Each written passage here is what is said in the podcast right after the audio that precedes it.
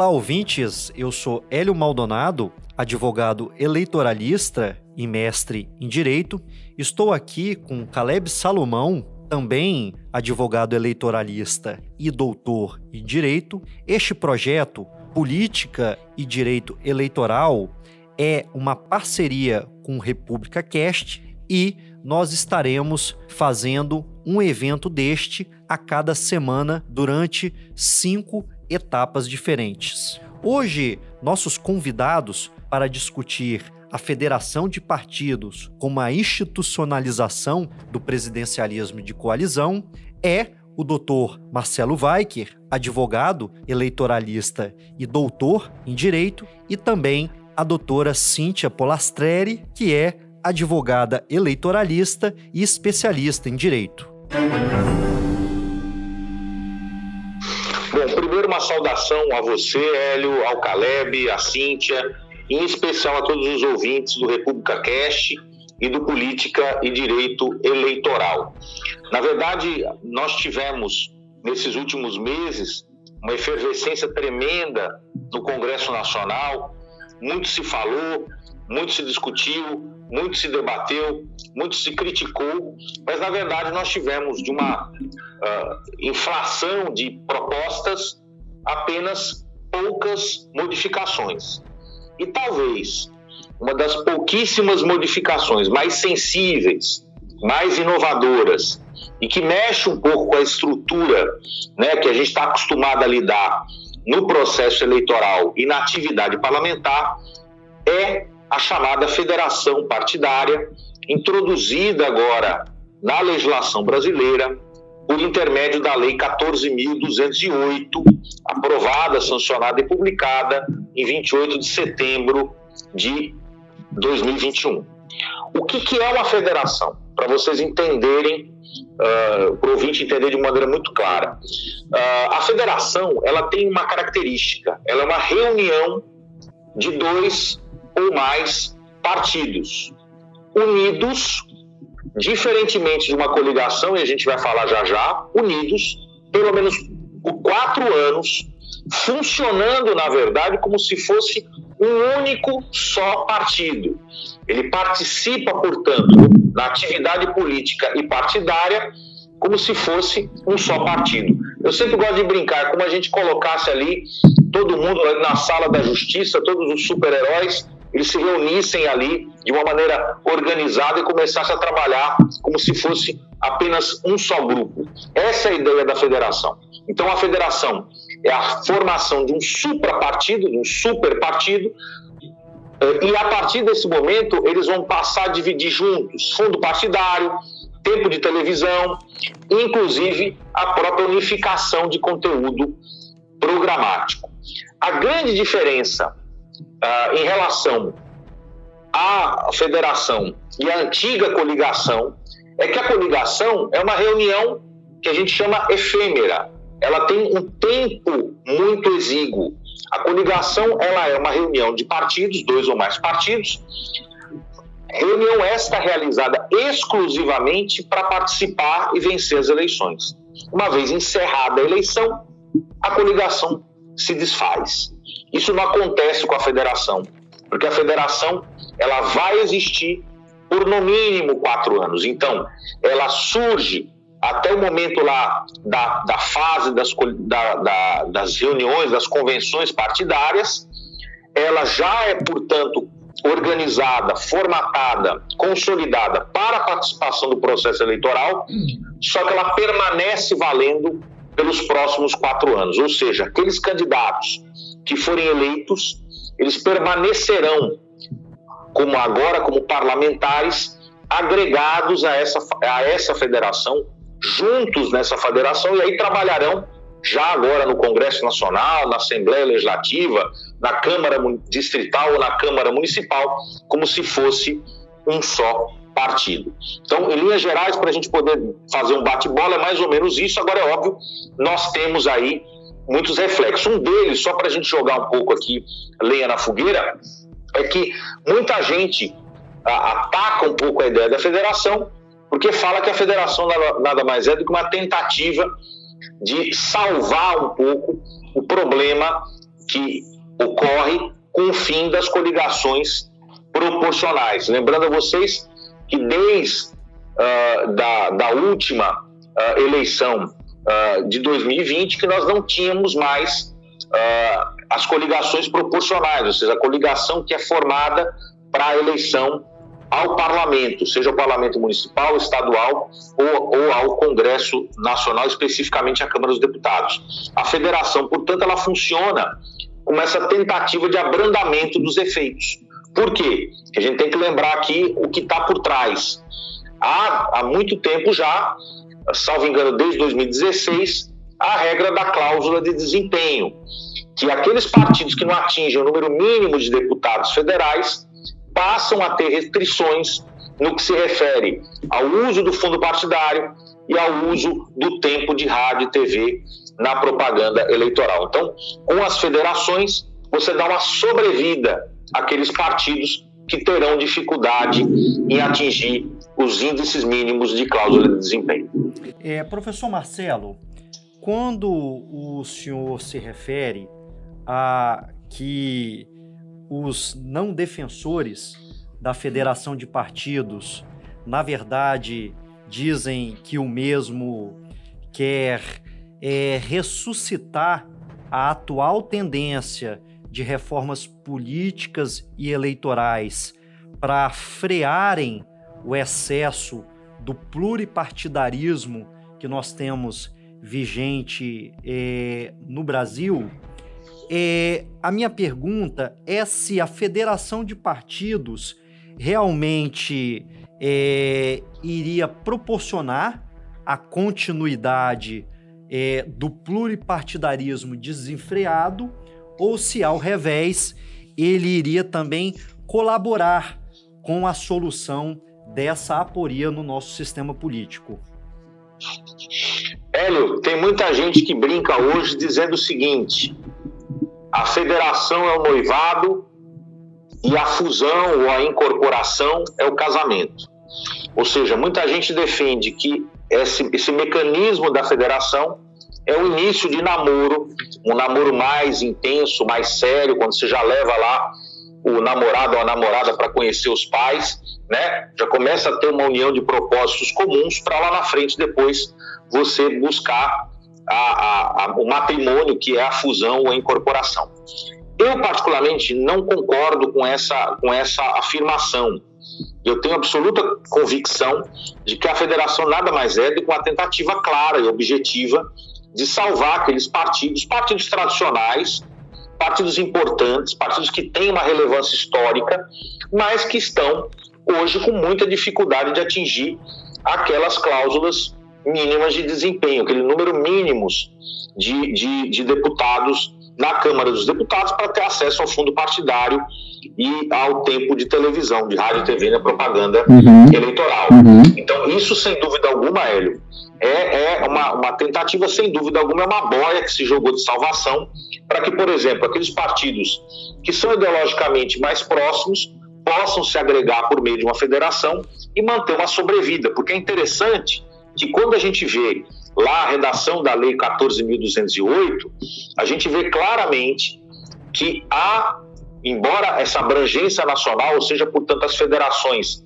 elas geram aquilo que a gente falava outrora de uma verticalização, porque vai vincular o partido do município mais longínquo do país até uh, ao estado da federação maior, mais potente, como é o caso de São Paulo. Isso nós vamos tratar mas, esses temas ainda. Uhum. Mas é interessante, Hélio, que a gente vê que uh, eles mantem, man, ainda a própria, a própria Lei 14.208 mantém, a, preserva a identidade e a autonomia dos partidos integrantes. Ou seja, é como se dizendo o seguinte: olha, vamos aqui se reunir, vamos a gente se abraçar aqui para estar tá junto, passar essa crise né, de conseguir vencer a cláusula de desempenho mas a gente mantém cada um a própria identidade. Então, é, até se diz aí, nominando claramente, que foi um trabalho muito intenso, por exemplo, de alguns partidos, como é o caso do PCdoB, o caso do Novo, que eram partidos que tinham uma preocupação de eventualmente não atingir a cláusula de desempenho, e com esse mecanismo eles mantêm a sua identidade, mantêm a sua autonomia,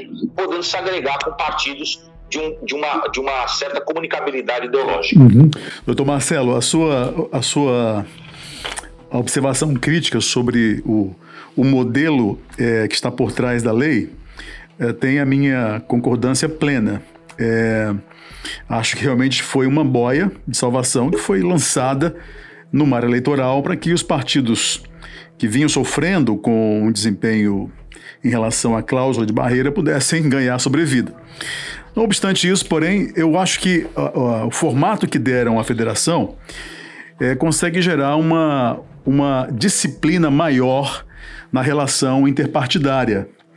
É, esse é um aspecto que eu acho que, assim, se é para olhar de modo, vamos dizer, positivo para a Lei 14.208, eu acho que tem aí uma tentativa de, claro, né, preservar os chamados nanicos do mundo da política partidária, é, mas também tem, claro, uma, um esforço, por outro lado, de disciplinar essa relação. É a questão do prazo de quatro anos, com uma rigidez imensa, as sanções para quem abandonar o barco é, em período inferior a esse são grandes, né? E isso me parece gerar uma, uma tentativa, né, é, do, do legislador de disciplinar melhor esse relacionamento. O senhor também enxerga assim? É, eu acho que está claramente aí, Caleb, o seu diagnóstico é perfeito. Há uma profunda intenção do legislador em se privilegiar o aspecto nacional e, e dar a essa união nacional, essa federação, uma, uma ideia de durabilidade, essa uhum. durabilidade que seria em quatro anos. A única preocupação que eu tenho é que isso impacta fortemente no modelo uh, da nossa federação. Embora a gente esteja falando de uma federação partidária, o nosso modelo federativo é um modelo federativo que, do ponto de vista dos partidos políticos, ele tem uma, uma forte uh, liberdade associativa no âmbito uh, municipal. Então, qual é a minha preocupação ao final das contas? Quando a gente fala dessa federação e essa agregação de partidos, e essa agregação ela será nacional. Uhum. Então, portanto, eu estarei vinculando toda e qualquer união em âmbito local, seja na discussão uh, proporcional, até mesmo porque não existe mais coligação proporcional, uhum. então eles vão ter que caminhar juntos nas eleições, por exemplo, daqui em 2024 para vereador, mas também nas eleições de prefeito, que a gente sabe que eleição de prefeito no Brasil com 5.500 municípios é uma sopa de letras. Né? Cada partido se coliga com outro no campo majoritário de uma maneira completamente oposta. Uhum, né? Às vezes você uhum. não consegue entender quando você pega um, um, num, determinado município um partido de extrema direita se coligando com um partido de extrema esquerda. Uhum. Isso vai se dificultar demais com a federação se houver de fato muitas federações sendo agregadas, o que eu não acredito. É claro. Acho que nós, para 2022, teremos aí duas federações, no máximo três aí, se houver muito. Claro que essa verticalização ela, ela vai injetar complexidade na gestão partidária nos municípios e, e vai demandar mais trabalho na, na gestão das coligações para as eleições municipais e, claro, vai ter, talvez, como você está prevendo, Marcelo, uma perda de, de coligações até as eleições daqui a quatro anos, né? Mas, assim, é, o que eu percebo também é que nos municípios, de fato, a gente lida muito aqui no interior do Estado do Espírito Santo é, com a, a, municipalidade e como o partido se organiza por lá. E é sempre isso, né? É algo muito pessoal, baseado em laços de amizade, familiares, interesses locais, e que não tem é, reflexos ou vinculação com uma visão nacional ou estadual. E realmente a gente discute muito isso, Hélio e eu, como é que fica né, essa questão dessa, dessa complexidade partidária olhando para o município, que é a célula mínima de um partido político. Até acho que por isso seria bom ouvir também a nossa colega Cíntia, que também está percebendo a dificuldade que vai ser na, no interior do Espírito Santo. Cíntia, se puder falar sobre isso, seria bom. É, eu entendo o seguinte, embora a gente venha garantir esse pluralismo político, né, sem extinguir os partidos menores, com essa diminuição, possivelmente diminuição de, de legendas, né, é, a gente enfrenta num ponto positivo a federação, mas a gente enfrenta também num ponto negativo é que a federação, embora é, a lei venha firmar que partidos com ideologias similares possam federar, a gente entra em conflito também porque eles vão ter que ter a mesma norma. Então a gente cai exatamente nessa questão municipal e até estadual, que a gente tem pequenos partidos com ideologias diferentes, partidos familiares às vezes. Né? É, eu estou aqui em Guarapari, é, Guarapari, embora seja uma cidade dita grande, é uma cidade ainda muito pequena politicamente, em que a gente tem aqui realmente a, a entidade política familiar. Então, é, neste lado de conceder a, a partido a, a, representatividade no legislativo com essa possível federação, eu acho que a gente tem aí a outra base de intimidação que os partidos, ainda que com ideologias semelhantes, possam querer federar junto com outros por causa de terem é, a obrigação de ter uma norma é, para que eles possam ter essa representatividade. Então eu fico, é, eu venho para esse debate é, com uma opinião não totalmente formada se eu sou a favor ou se eu sou contra, porque eu entendo que essa mudança é, de garantir realmente que os partidos não se extingam, mas que em contrapartida que eles tenham que obedecer uma mesma regra, eu acho que a gente está encaminhando aí é, mascaradamente, em vez de uma federação, para a evolução de uma fusão, que na verdade é o que já acontece hoje. Então eu entendo que a gente estaria mascarando uma possível fusão com um, um, de um jeito um pouco mais democrático, mas evoluindo para o mesmo objetivo. Não sei se vocês concordam com isso. E aí vem lá da, do municipal, né, é, que a gente enfrenta talvez essa dificuldade ou essa ânsia de realmente ter uma representatividade, mas em detrimento de seguir uma mesma norma, de ter que ficar ali federado por quatro anos, é, de ter que se federar com abrangência nacional, com registro no TSE, então você acaba amarrando aquilo ali que em quatro anos, se você tem ideologias realmente semelhantes e que vão funcionar, vai caminhar para uma fusão, mas e se isso não funcionar?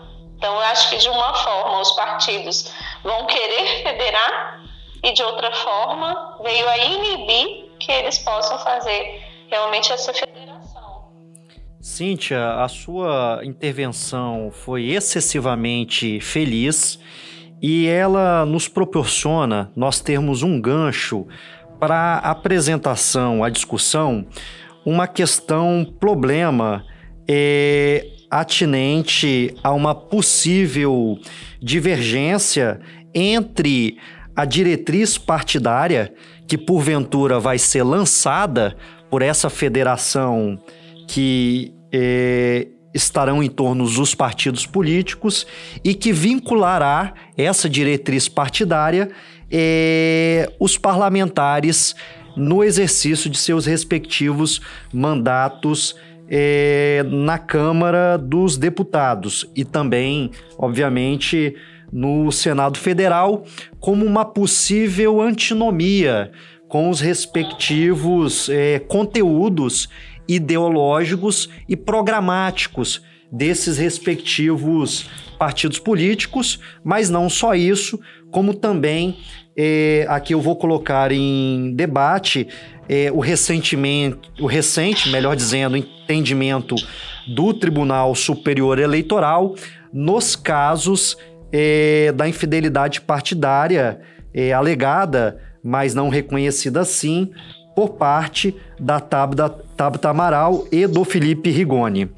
É, antes de proceder a colocação dessa questão posta, é, eu queria dizer, Marcelo, que o Marcelo, além de um jurista ultra respeitável, um advogado com é, uma quantidade de sucessos em todo o Brasil, o Marcelo também, ele foi, ou ele é, consultor jurídico da Câmara dos Deputados e participou ativamente, não só da elaboração e discussão do novo Código Eleitoral, mas também desta reforma política recentemente empreendida aqui, que nós estamos trazendo é, a discussão.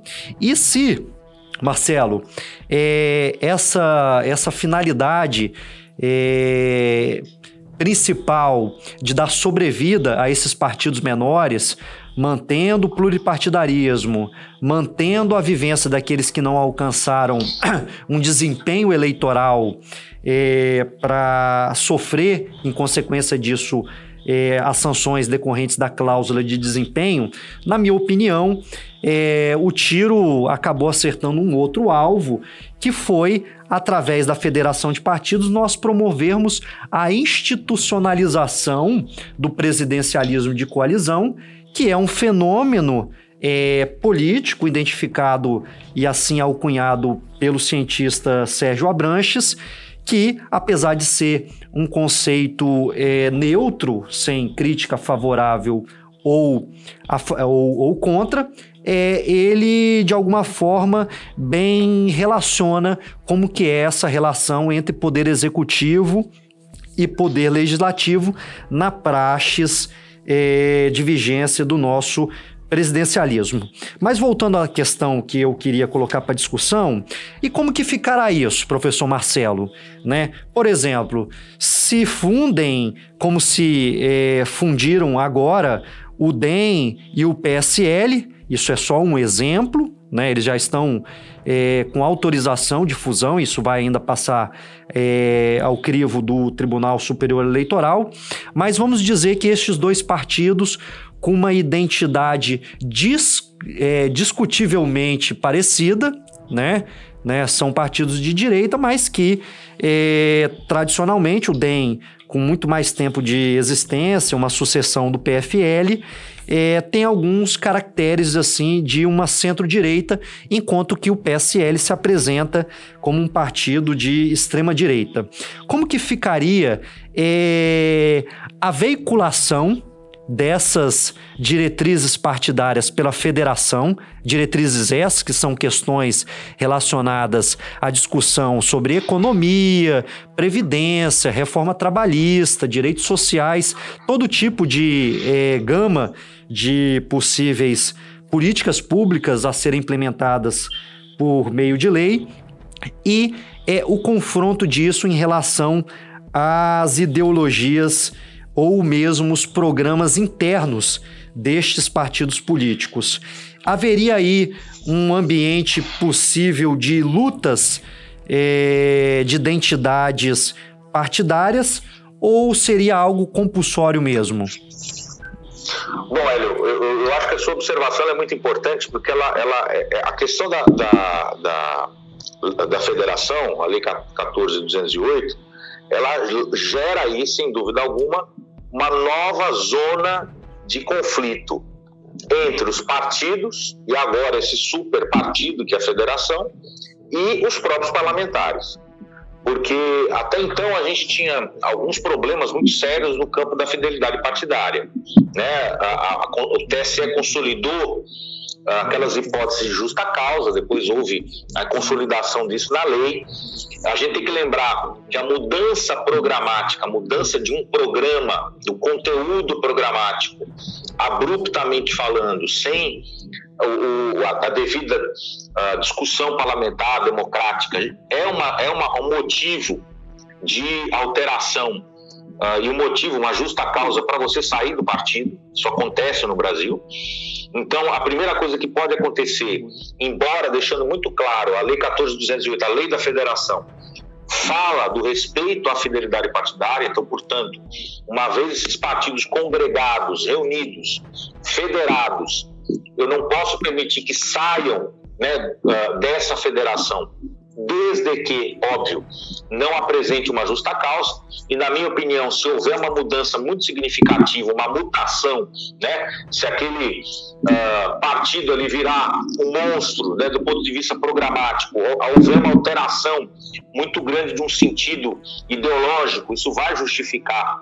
Uh, uma, uma, uma, mudança de partido, ou seja, a quebra da fidelidade, mas eu levanto um outro ponto também, Hélio, que se de um lado a gente teve uma preocupação, o legislador na Lei 14.208, em manter a fidelidade, por outro lado, nós tivemos concomitantemente a aprovação da emenda constitucional 111, que flexibiliza a fidelidade partidária com a possibilidade de obtenção pelo parlamentar da anuência da direção do partido de origem para mudança de agremiação, que é mais ou menos aquilo que você citou o precedente da Tabata, que obviamente não houve anuência dela para mudar de partido, mas houve lá atrás, quando ela se candidatou, houve a aceitação do partido que ela passou a, a funcionar antes de ser eleita com aquelas, aqueles programas, aquelas ideias do movimento político não partidário que ela participava. Uhum. Tá? Que agora é um outro fenômeno que também a gente está vivenciando,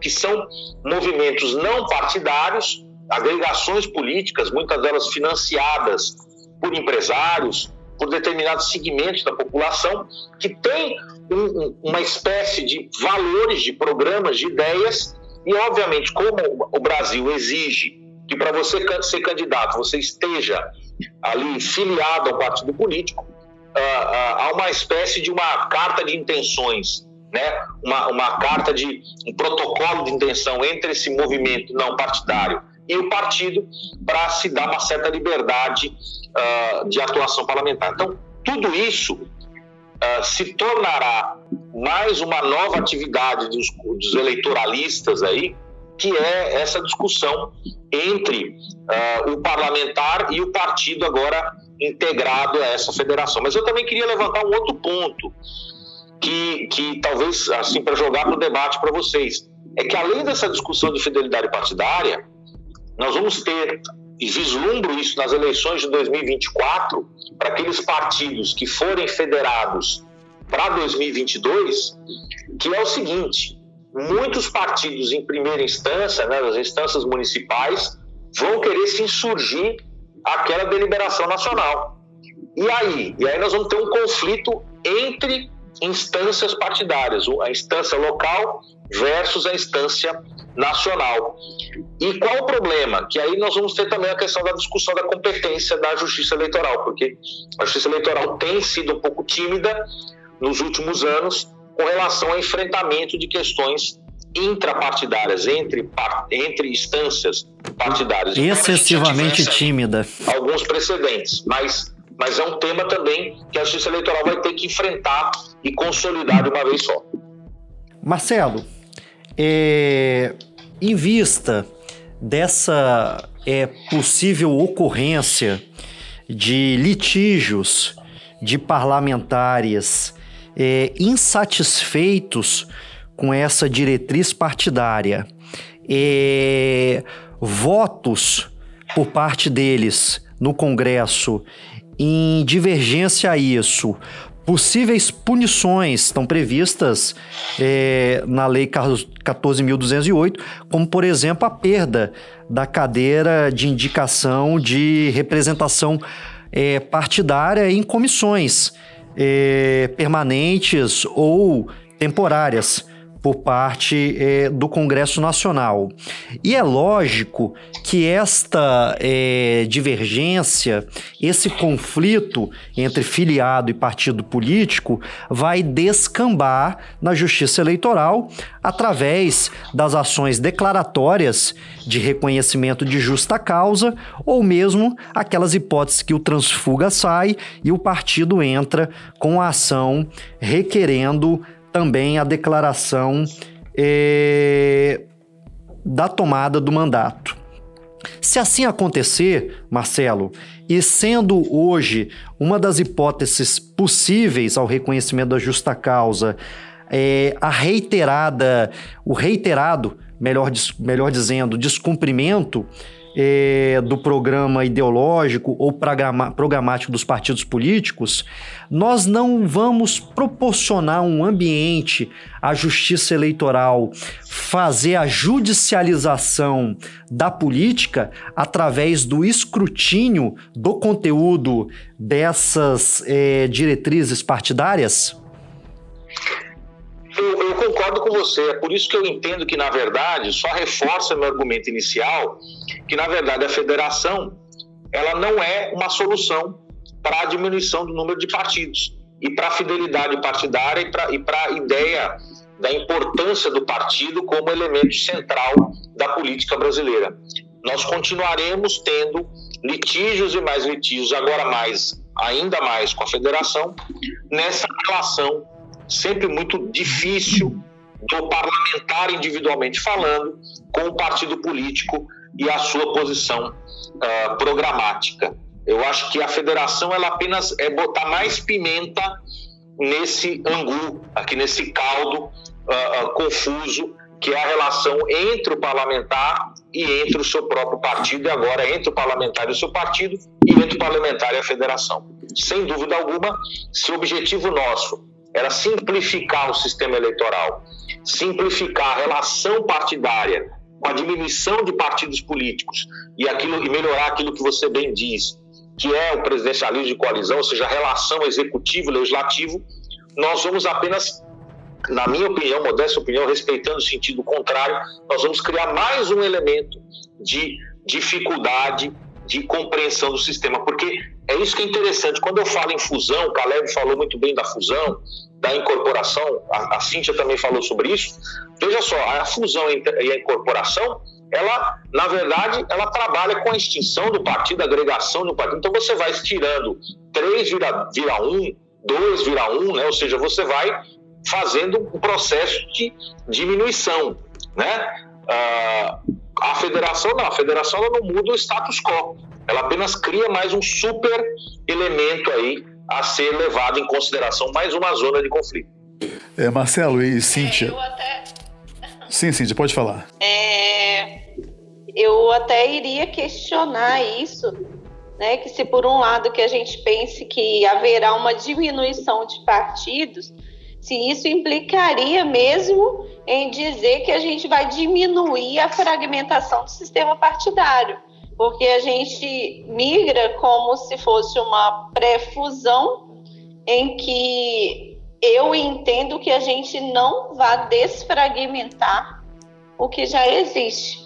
Como o Marcelo falou, né, é um você extingue aqui um partido, mas com a federação você dá voz a outros dois, três que se federaram é, com um objetivo comum. Então, eu entendo que isso não diminuiria realmente é, os partidos políticos e não desfragmentaria esse sistema partidário que a gente tem. Eu acho que, que em, em contrapalavras, a gente não, não teria tantas mudanças com a federação. Uhum. Sabe, Marcelo, Cíntia e Hélio, eu queria é, aproveitar uma menção que o Marcelo fez para voltar a essa história de partido, fidelidade e essa, esse alinhamento de conteúdo programático. E aí, o que eu vou tirar da fala do Marcelo é algo que já é motivo de preocupação minha há muito tempo, em termos acadêmicos, também profissionais. E de vez em quando, Hélio e eu discutimos sobre isso, que é justamente, Marcelo, sobre essa apropriação do sistema político partidário por entidades associativas como Livres, como Agora, como Acredito, que vão se organizando como se partidos fossem, embora como não são é, não estão no TSE com seu registro, acabam é, manipulando e moldando o sistema político de acordo com interesses ideológicos que eles veiculam. Né? Então, eu acho que talvez o grande vitorioso dessa reforma que a lei é, 14.208 trouxe é exatamente o fortalecimento, ou melhor, a ampliação da área de atuação e de influência de entidades como essas, porque elas têm condições de, é, manipulando o sistema político por meio do poder econômico, do poder midiático, acabarem criando agremiações é, que de fato representem interesses comuns, né? E aí, se você federar grupos de partidos que estão, ah, cujos parlamentares estão sob o controle ideológico dessas entidades, é provável, é, Cíntia, que a gente tenha talvez uma desfragmentação ideológica e isso acabe convergindo para grupos de partidos é, mais fortalecidos num único objetivo. Né? Então, é, o que eu vejo muito, que esse movimento dessas associações, eu sempre acompanhei com muito cuidado, com muita cautela, porque eu vejo que há uma espécie de contrabando, né, sem querer é, é, vilipendiar a, essas associações, mas há um contrabando do fazer partidário, né? porque eles se infiltram em partidos mais diversos, e lá nesses partidos, como muitas vezes não há um programa partidário ideológico muito sólido, eles acabam é, introduzindo suas ideias em membros do partido e que depois entram em conflito com as chamadas é, é, com as determinações é, do, do, do, nacional, né, do diretório. É o caso que já Hélio citou e também o próprio professor Weik, é, da Tabata Amaral, que é de São Paulo, e do Rigoni, que é aqui do Espírito Santo. Então, eu, eu olho muito para essa, essa lei também como uma espécie de fortalecimento, Marcelo e Cíntia e Hélio, dessas entidades que são, a rigor, é, além dos partidos. Elas se posicionam ideologicamente é, de maneira bastante é, definida, não é? cumprem lá os seus rituais associativos, ficam à margem do sistema eleitoral, portanto não submetem ao TSE, mas estão influenciando o fazer partidário. Marcelo, é, vou pegar é, continuidade à muito apropriada intervenção do Caleb e colocar a sua discussão, como também da Cíntia e do próprio Caleb, sobre a própria é, constitucionalidade dessa abdicação do partido em relação a vaga é, desse, seu, desse seu filiado. Nós sabemos, Marcelo, que é, aproximadamente em 2006 veio a lume aquela grande discussão é, em vista do fenômeno chamado assim pela ciência política da dança das cadeiras, o mesmo parlamentar, no mesmo mandato de deputado federal, por exemplo, migrava aí às vezes por até quatro, seis partidos no mesmo uma mesma legislatura, e é, o TSE, o Supremo Tribunal Federal, passaram a dizer que é, o mandato pertence, na verdade, não ao eleito, não necessariamente ao povo que elegeu o eleito, mas sim ao partido político, porque no Brasil vige é, a necessidade de filiação como uma condição de elegibilidade.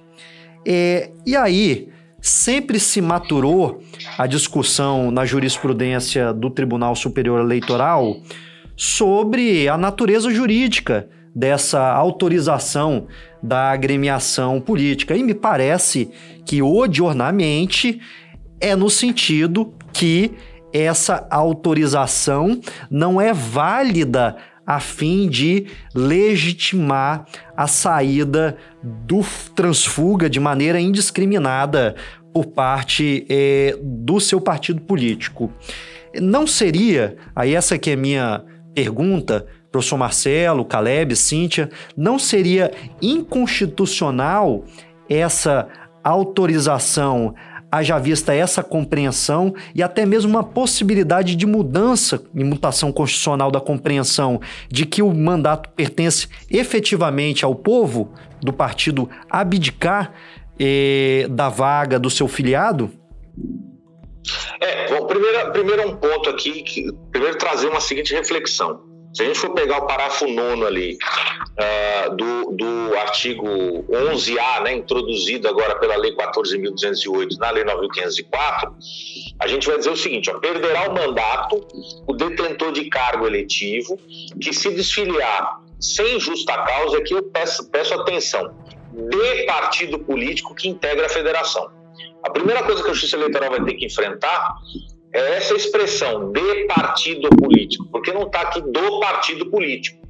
Então, a mim me parece que, que implicitamente aí tem uma discussão seguinte: se eu tenho dois partidos ou mais integrados numa federação, poderá ocorrer de um determinado parlamentar eleito por um partido que integre uma federação mudar para outro partido desta mesa da federação.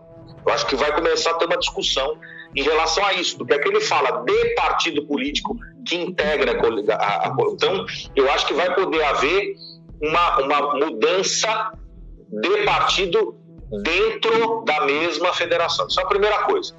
Segunda coisa é o que o Hélio fala muito bem, que é a questão das cartas de anuência ou as, as vamos dizer assim, ou dos, dos salvos condutos aí, né, é, é, é, de liberação do, do, político.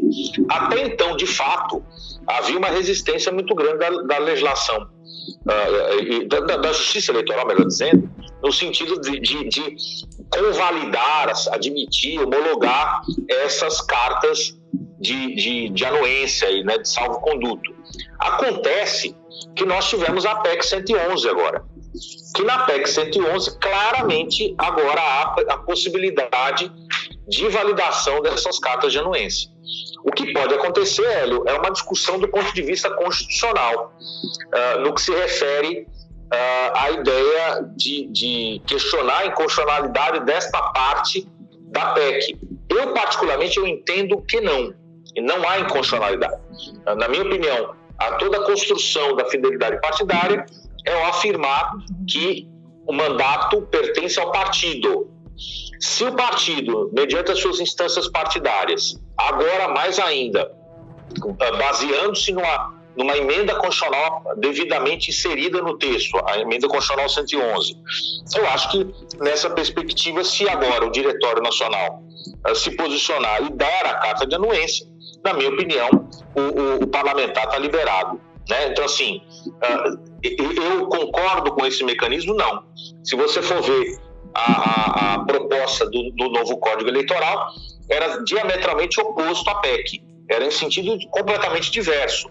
Era não permitindo as cartas de anuência, era não permitindo esses acordos entre os partidos, por exemplo, e os parlamentares, ou mais ainda, aquilo que o Caleb falou muito bem, desses partidos fantasmas, ou seja, partidos que não são uh, uh, de fato registrados, são movimentos, né, como é o caso do, do Renova BR, do MBL, né, de tantos outros partidos de, uh, de vamos dizer assim, de, de, movimentos fantasmas, que na verdade tem uma discussão muito séria, o Caleb falou muito bem, da própria questão de como é que eu financio esses movimentos. Se a gente tem todo um sistema que proíbe doação de pessoa jurídica, eu posso ter movimentos não partidários financiados por, por, pessoas jurídicas, ou seja, determinadas empresas que praticamente formam lideranças para depois essas lideranças virarem parlamentares e depois ficar defendendo os interesses dessas empresas. Então, assim, isso é uma discussão profunda que a gente tem que começar a enfrentar e eu, infelizmente, entendo que com essa PEC 111 junto com a ideia da federação, a gente flexibilizou muito mais a figura da fidelidade partidária. Uhum. Vamos para frente, que nossa discussão está muito boa.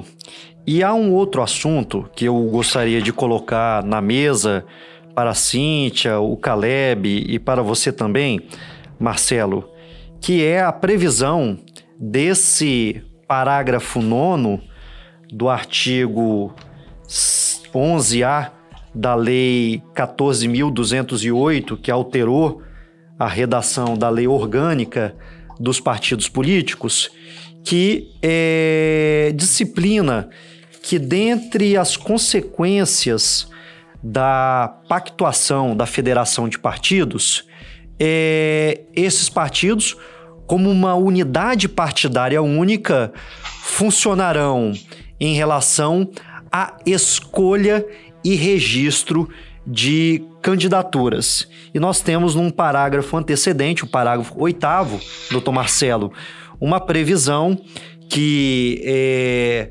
particularmente eu fiquei em dúvida em relação ao sentido dela, que diz que esta federação também iria compor listas da federação para as eleições é, proporcionais. É, então, a minha questão posta é, isso até já veio a lume em discussão no início do nosso debate é se, se, esta, se esta lista da federação para as eleições proporcionais, se ela seria uma, uma, uma forma de ressuscitar a verticalização das coligações que foi natimorta também com alteração do texto constitucional do artigo 17, como também decidido assim pelo Supremo Tribunal Federal, pois, como o Caleb disse, é, na nossa federação há uma diferença em relação aos interesses e força de prevalência desses interesses locais no cenário do sistema político partidário brasileiro. Não seria essa previsão a ressuscitação da verticalização das coligações, Marcelo e Cíntia? Primeiro, só rapidinho aqui. Primeiro, aquilo volta para aquilo que a gente falou no momento que eu crio uma federação, está lá muito claro no artigo 11A, agora introduzido na Lei 9096, eu estou criando uma agremiação como se única fosse. Então é como se eu tivesse agora criando lá uma liga de partidos, né? Aquilo que se tem muito na Europa são as ligas. Então eu junto A e B e vai formar o grupo AB. Esse grupo AB vai caminhar nas eleições majoritárias e nas eleições proporcionais junto. Ele não pode agir de forma separada.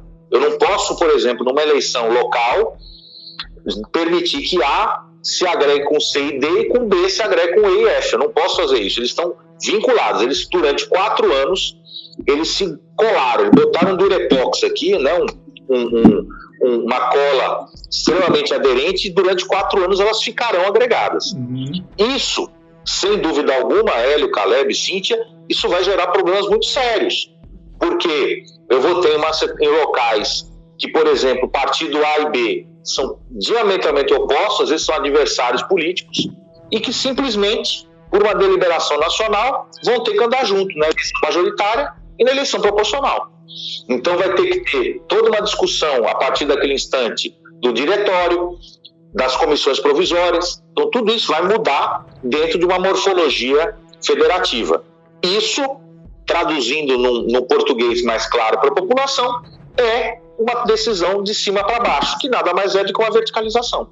Então nós vamos ter aqui uma questão. A única diferença da, da verticalização das coligações, né, Hélio Caleb, que vocês conhecem muito, Cíntia também, é que, veja só, a decisão é apenas de agregação do partido, mas não há uma vinculação de que aquela federação tem que obrigatoriamente se coligar na majoritária com o partido YZ.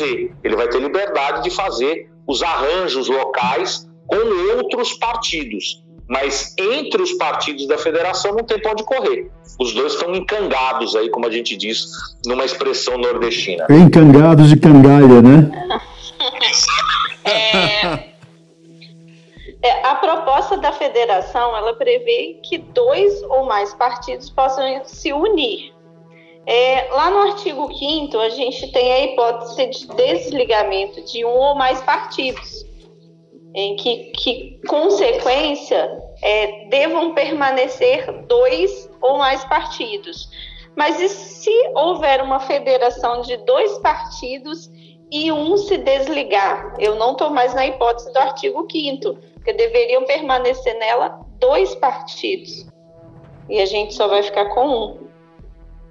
A lei, ela não fala, né, na mudança, o, o que ficaria em relação a esse único partido e como ficaria isso. Não, eu gostaria de saber a opinião de vocês. É, me parece, Cintia, que o parágrafo 5 do 11A, que é aquele que você está colocando é, luz sobre ele, ele prevê né, que, né, havendo desligamento de um partido, ficam os demais, desde que nele permaneçam dois partidos, no mínimo. Fica um, só acabou é, a federação. Mas se a federação for somente de dois e um se desligar, vai ficar somente um. Não, mas aí você acaba a federação. A federação desaparece a nesse federação momento. acabou. Ela desaparece. É. É, entendi. Você volta para a unidade partidária, né? Entendi. Segundo o rigor aqui do artigo 5 do parágrafo 5 né? Que me parece muito razoável, porque a federação presume dois partidos atuando em articulação, Uhum, isso. articulação conjunta. Sim. E Marcelo, para onde vai correr é, esses insurgentes de 2024? Porque próximo ano nós temos as eleições gerais, as federações vão ter que ser entabuladas até a data das convenções deste próximo pleito e vão poder ser fixadas diretrizes de coligações para as próximas eleições, que no caso seriam as eleições municipais para a escolha de prefeitos e vereadores eh, em 2024. Nós temos um problema acentuado nesse cenário, porque, primeiro, há uma discussão de competência, Cíntia, eh, se o partido se insurge em relação a essa diretriz de coligação, se ele tem que se insurgir perante a justiça eleitoral, porque isso tem uma ligação direta com o processo eleitoral, ou se ele se insurge perante a justiça comum, porque os partidos políticos, na sua natureza jurídica, são pessoas jurídicas de pri- direito privado e as suas relações internas têm que ser eh, debatidas no campo eh, da justiça comum.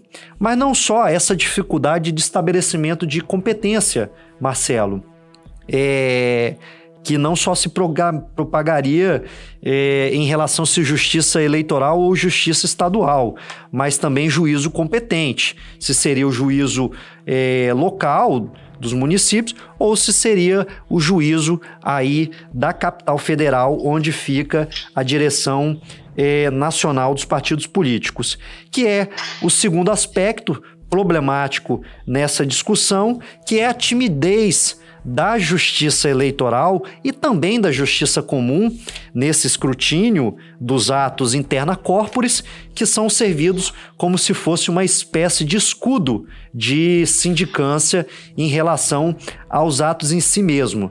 Né? É, se essa diretriz se ela se fixa como efetivamente legítima. E aí a justiça geralmente se escuda dizer que não pode se esmiscuir nisso porque existe autonomia partidária e porque isso são atos de natureza interna corporis.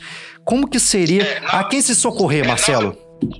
É, na verdade, Hélio, é, tudo, isso, isso é uma das grandes infelicidades e nós não temos aprovado ainda o Código Eleitoral.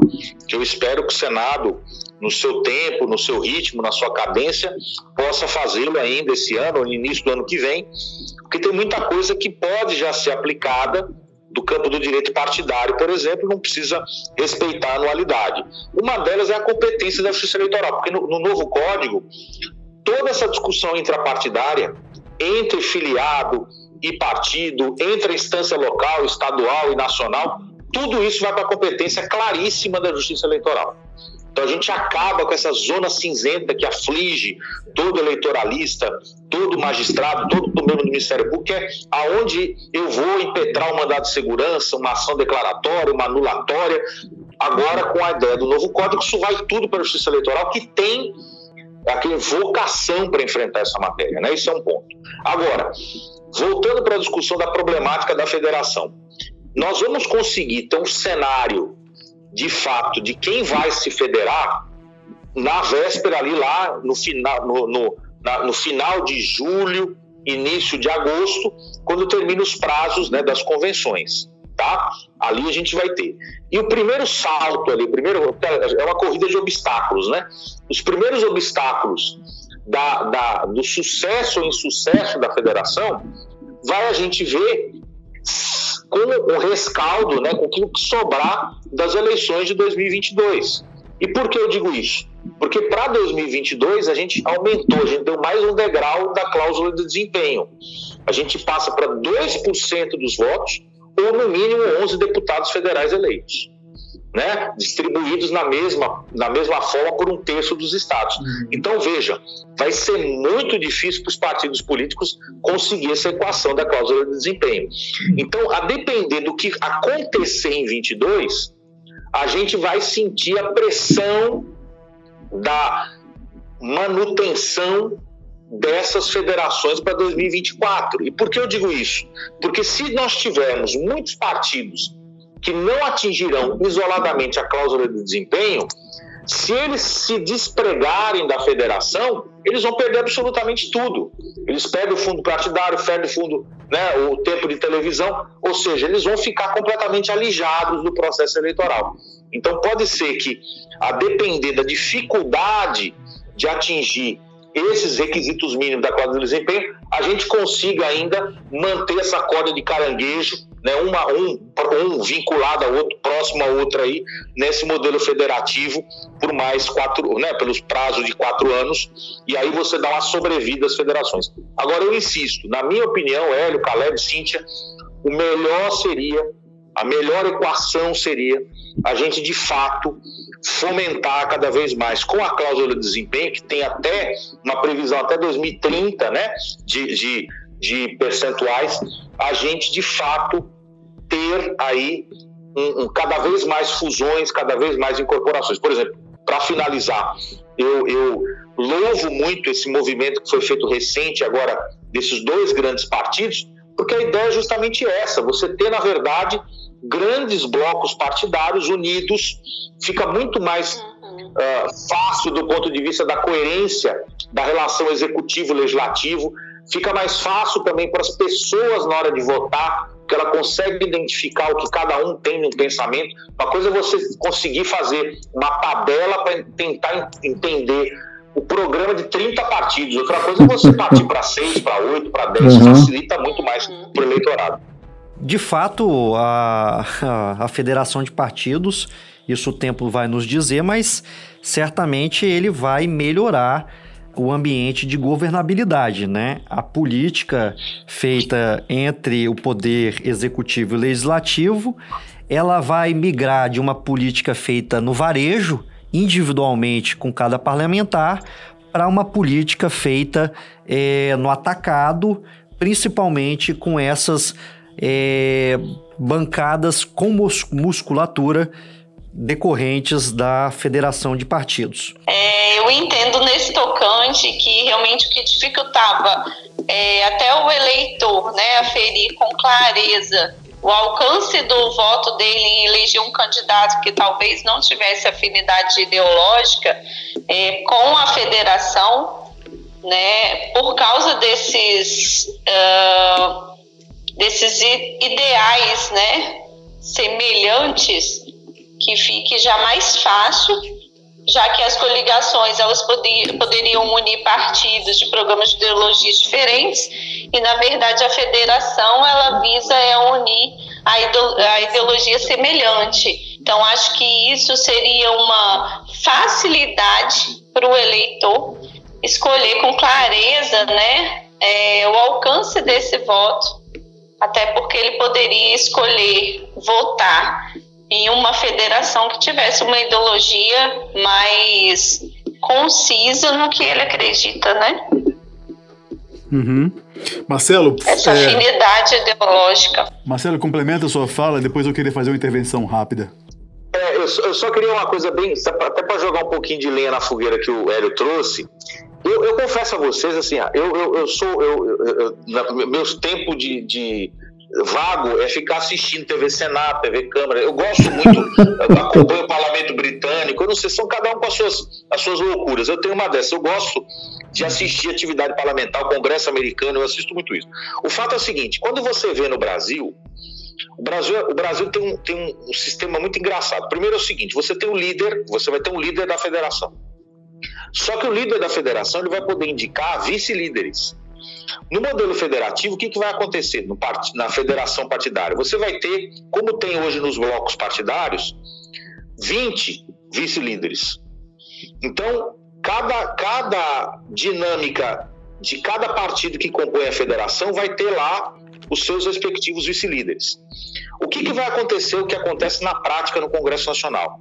Quando não há consenso, principalmente na Câmara dos Deputados, o que, que faz o líder? Ele libera a bancada. Então, o que, que vai acontecer na prática dentro desse ambiente parlamentar? É difícil você ter, se a federação não tiver uma identidade programática muito forte, você vai ter cada vez mais, dentro do processo legislativo, liberações de bancada.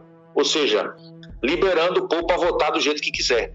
Então, eu não sei até que ponto, confesso a vocês com muita sinceridade, até que ponto a federação vai ajudar nesse processo de, de vamos dizer assim, de, de não fragmentação na relação executivo-legislativo, porque acho que no final das contas vai, vai ficar tudo dantes no quartel de Abrantes. o Marcelo, Cíntia e, e ele, eu queria assim também fazer uma pequena reflexão aqui com vocês a respeito dessa desse tema que ele colocou e Cíntia e Marcelo acabaram também fazendo seus comentários, né? É, claro que, por exemplo, eu não sou muito fã desse modelo de federação.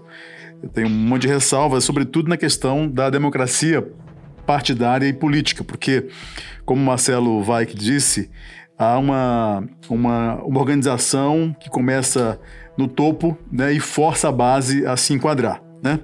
Isso é ruim do ponto de vista da organização política e democrática. É, é um, tem um autoritarismo aí nesse verticalismo que não me agrada, porque ele acaba sendo antidemocrático, uma vez que ele vai mesmo é, permitir arranjos na, na, cúpula que vão ser jogados para baixo com muita força partidária é, até os municípios. Isso, naturalmente, não é bom. Segundo aspecto, já falei dele, essa captura dos partidos por associações é, empresariais ideológicas que estão se movimentando como se partidos fossem sem o ônus de serem partidos. Né? E aí você tem toda uma série de cooptação, e a gente está virando, na verdade, um, um sistema de cooptação de mandatos por parte dessas associações que acabam traindo seus partidos sem que isso é, seja devidamente discutido no campo próprio. Né? Agora, eu queria colocar em discussão, dentro dessa visão de que há, na minha opinião, uma uma, um movimento antidemocrático nessa verticalização é a questão da perda de representatividade, que eu acho que vai acabar ocorrendo também é, no momento em que as federações forem para a campanha, né? E aí eu vou, eu vou ter simpatia por um candidato de um certo partido, é, voto nele e, na verdade, estarei beneficiando um conjunto de parlamentares que pertencem a um grupo ideológico distinto e a partidos distintos. Eu acho que esse efeito também está previsto, não, Hélio, é, Cíntia e Marcelo? É, um ponto positivo foi o que eu coloquei antes, né, que facilitaria para o eleitor pensar numa ideologia similar que a federação seria de ideologia similar. Não, não Mas necessariamente. Se não for, não tem essa. A gente esbarra realmente nessa situação. É, não, não. A lei, a lei, Cíntia, não exige, tá? A identidade ideológica. Uhum. Tanto que na cabeça do artigo 11A ela diz: dois ou mais partidos poderão se reunir em federação, né? E aí diz após a Constituição ao registro no TSE. E aí me parece que esse registro é protocolar, a nível assim de aferimento documental de aprovação pelos órgãos competentes da direção nacional. Isso, mas a gente, mas a gente tem uma obrigatoriedade aí de norma. Então, se a gente tiver ideologias diferentes, a gente não vai conseguir constituir uma norma só. É. Porque, embora seja federação, a gente tem que ter uma identidade a seguir durante os quatro anos. Se nós tivermos ideologias diferentes, partidárias diferentes, não vamos conseguir uma federação. Então, por isso que eu parto da premissa de que realmente tem que haver essa identidade. A federação ela vai ser constituída. A gente não consegue fazer a norma. Eu acho que a federação será constituída mesmo com ideias díspares. Isso vai dificultar depois o, a gestão da federação, o que vai levar ao abandono, uhum. naturalmente, de grupos partidários. Né? E, e muito Exato. mais acentuado esse problema diagnosticado por você, Cíntia, muito bem diagnosticado, porque de fato isso vai proporcionar uma crise de representatividade, se constitucional for esse dispositivo de lei nesse aspecto. Porque, dentre as consequências da pactuação da federação de partidos, encontra-se, eh, haja vista eles ter um trato como um partido unitário, também a questão relacionada ao coeficiente eleitoral. E nós sabemos que o coeficiente eleitoral é uma fórmula matemática que, para os cargos proporcionais, transforma os votos em mandato. E vai acontecer aquilo que acontecia em relação às coligações partidárias e que é excessivamente criticado, professor Marcelo, que é você votar em um e eleger outro. Aliás, é, afora esse problema que é insuscetível, seria constitucional, doutor Marcelo, é, re, revivar o coeficiente eleitoral como uma burla à proibição constitucional às coligações nas eleições proporcionais? Olha, esse vai ser uma, essa vai ser uma discussão interessante. Eu acho que ela não logra êxito no, no Supremo. O Supremo vai encampar a ideia da federação, mas eu entendo que, na verdade, o que a federação tem dentro de si, incubada no conceito de federação, é nada mais nada menos do que utilizar a fórmula das coligações proporcionais na questão não só uh, do, do, coeficiente eleitoral partidário, mas ela, ela permite tudo isso. Ela permite que você tenha uma certa opção partidária, você vota num candidato porque ele também tem ideias X, mas no final você pode estar elegendo um outro candidato de um outro partido integrado nessa federação. Isso vai acontecer. Né? Uh, isso, isso, isso é um problema. Pra, como, assim, como antídoto a essa indagação já por você identificada e por mim, por Caleb, por Cíntia, é a discussão que o, o, o, a, os defensores da federação vão dizer, não, mas espera aí, mas não é uma reunião efêmera. Ela não é uma reunião apenas para ganhar a batalha, uhum. né, a guerra eleitoral. Ela tem quatro anos, é um mandato inteiro, uma legislatura inteira que ali você vai ter toda uma discussão de caminhar junto, uhum. né, as mesmas ideias, as, as, mesmas opções. Então, isso, isso é o grande ponto. Eu, eu, o que me preocupa é que nós apenas estamos jogando para depois, para daqui a quatro anos, um problema que continuará existindo de fragmentação partidária. É como se eu estivesse falando assim, olha, nós não nos preparamos para enfrentar o problema da cláusula de desempenho nova de 2022, vamos jogar esse problema para 26. E aí a gente segura para quatro anos para depois ver lá na frente o que, que a gente vai fazer. Uhum. Professor Marcelo, é, Cíntia, tanto eu como o Caleb e a República Cast agradecemos muito a participação de vocês nesse nosso entusiasmado e produtivo debate em relação às federações de partidos, sendo que para encerrar, eu também convido você, ouvinte, a nos acompanhar na próxima semana, em que nós estaremos discutindo a fidelidade partidária no sistema jurídico nacional, com foco na hipótese de autorização para desfiliação do trânsfuga. Muito obrigado. É, Marcelo, Cíntia e Hélio, eu fico feliz pelo nosso encontro de hoje. Acho que foi, Marcelo e Cíntia, bastante estimulante aqui o nosso debate. E espero que quando eu for ouvir essa gravação daqui a pouco, eu tenha mais ideias para a gente voltar a discutir posteriormente. Um abraço para vocês. Eu só tenho a agradecer ao meu querido Hélio, Caleb, Cíntia, que eu não conhecia, prazer enorme e fico muito feliz em estar participando desse projeto maravilhoso aí de vocês. Um grande abraço, obrigado mesmo por tudo. Viu? Um abraço, obrigado. Marcelo, Hélio, Caleb, um imenso prazer. Pena que não pude estar presente aí presencialmente com vocês, mas muito obrigada pelo convite. Fiquei imensamente feliz de debater com vocês. E muito obrigada a todos os ouvintes. Espero estar aqui mais vezes. Um abraço para todos. Cerramos. Obrigado.